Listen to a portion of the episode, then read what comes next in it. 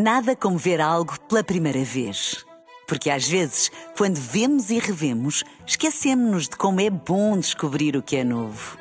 Agora imagine que viu o mundo sempre como se fosse a primeira vez. Zais. Veja como se fosse a primeira vez. Na rádio, no digital, em podcast. Música para sentir, informação para decidir.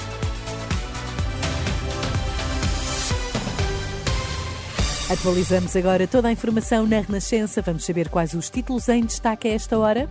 Boa noite. Em alguns pontos do país, a manifestação dos agricultores já terminou depois da garantia por parte do governo em repor o apoio financeiro muito em breve.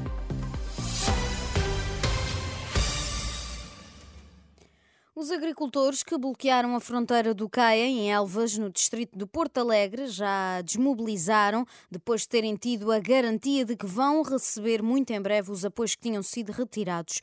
Os manifestantes receberam uma comunicação do Instituto de Financiamento da Agricultura e Pescas, o IFAP, na sequência de uma negociação a mais alto nível com o governo, houve a promessa de repor até ao final do mês os 60 milhões de euros que correspondem às ajudas à agricultura biológica e produção integrada que tinham sido retiradas em 25 de janeiro. José Eduardo Gonçalves, um dos porta-vozes dos agricultores, em protesto junto à fronteira do Caio, anunciou a desmobilização. Na mesma entidade que na véspera do dia 25 de janeiro nos comunicou que eh, não íamos receber 35% da agricultura biológica e 25% por ser integrada, foi essa mesma entidade que hoje nos deu a garantia que vão pagar estes 60 milhões. A Ministra da Agricultura entrou na negociação ou não? Não, nem sei quem é essa senhora. Nem o Governo, nem ninguém do Governo, só não, o IFAP. Não, o Governo com certeza, não. Isto foi a mais, a mais alto nível do Governo. Uma atitude que este representante dos agricultores diz que deverá ser seguida em todo o país. Ainda assim, avisou que, caso não se cumpram as promessas de pagamento até ao final deste mês, o setor voltará à rua para reivindicar os seus direitos. Entretanto, a Renascença sabe que o protesto uh, tem-se mantido, por exemplo, em Coimbra, mas também noutros pontos uh, do Alentejo.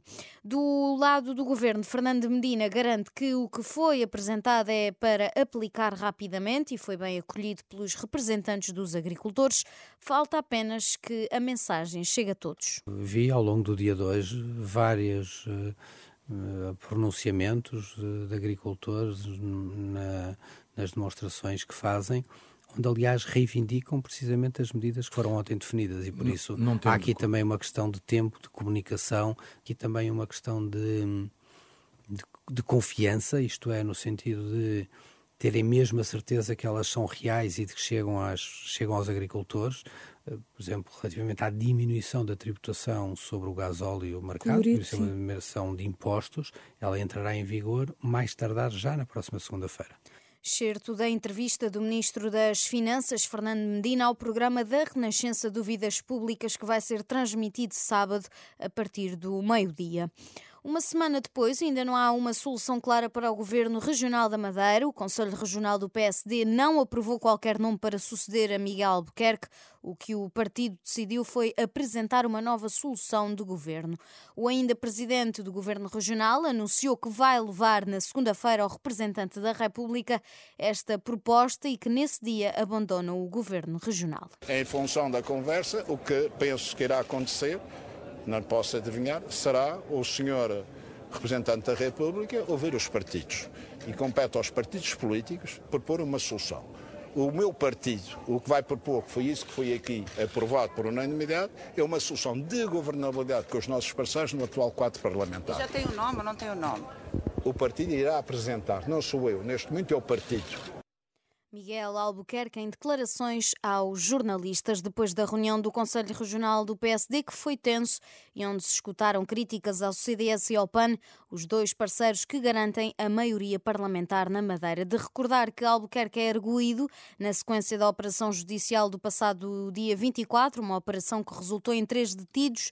O primeiro deles, Custódio Correia, esteve esta quinta a ser ouvido no Campos de Justiça, em Lisboa, um interrogatório que deve continuar já esta esta sexta-feira. A Universidade de Coimbra anunciou a criação do primeiro centro de investigação dedicado à terapia génica do país, que vai servir para desenvolver tratamentos para doenças graves e sem tratamento. Um investimento de 38 milhões de euros. Numa nota enviada à agência Luz, o Centro de Terapia Génica diz que o projeto vai ser financiado ao longo de seis anos vai ser financiado pela Comissão Europeia, pelo governo português e pelo Centro Hospitalar Universitário de Coimbra. Nada como ver algo pela primeira vez. Porque às vezes, quando vemos e revemos, esquecemos-nos de como é bom descobrir o que é novo. Agora imagine que viu o mundo sempre como se fosse a primeira vez. Zais. Veja como se fosse a primeira vez.